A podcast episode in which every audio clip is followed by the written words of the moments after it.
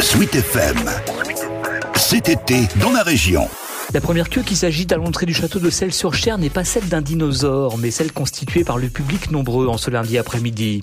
Il faut dire que le temps est compté, jusqu'à vendredi en fait, pour découvrir Dachampu, un parc dédié à ces grosses bêtes imaginées par Nicolas Mazesi. C'est le propriétaire du château de Celles-sur-Cher. Nous, ce que l'on voulait, c'était euh, mettre en place un parcours de visite permanent sur le thème des dinosaures derrière le château et de permettre au public de découvrir tout au long d'un parcours de 2 km presque une cinquantaine de dinosaures à taille réelle avec des scènes de famille euh, des dinosaures amoureux, une famille de T-Rex, etc. Et de raconter cette partie de la préhistoire des dinosaures. L'exposition est chronologique. On découvre les dinos du Trias au Crétacé en passant évidemment par le Jurassique.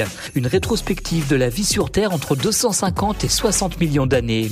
Notre guide, c'est Denis Chuit, directeur de la communication sur le parc. Ce qui est le plus surprenant, c'est le réalisme de certains dinosaures. Celui-là, c'est un brachiosaure. Eh il respire, on le voit respirer. Et puis euh, ici, vous avez le premier dinosaure c'est un reptile qui s'appelle Dimetrodon.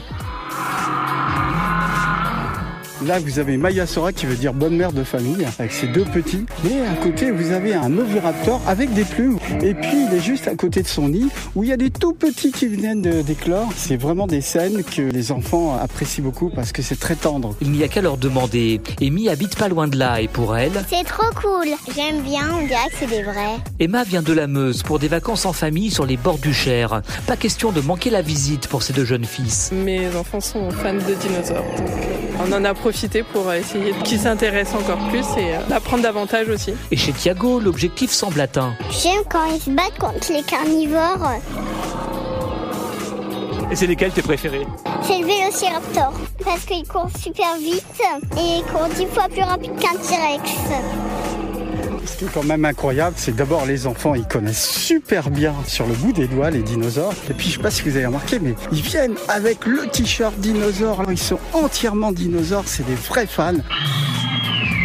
Alors évidemment, il ne reste que jusqu'au 26 août pour découvrir ces dinosaures à Celles-sur-Cher, à moins qu'une prolongation ne soit accordée d'ici là. Nicolas Mazesi. C'est un prélude et euh, je pense que les personnes qui auront le plaisir de venir pendant l'ouverture qui nous est accordée en ce moment seront encore plus impressionnées par le parcours définitif. Soit dans les prochains jours ou les prochains mois et une pleine saison en 2023.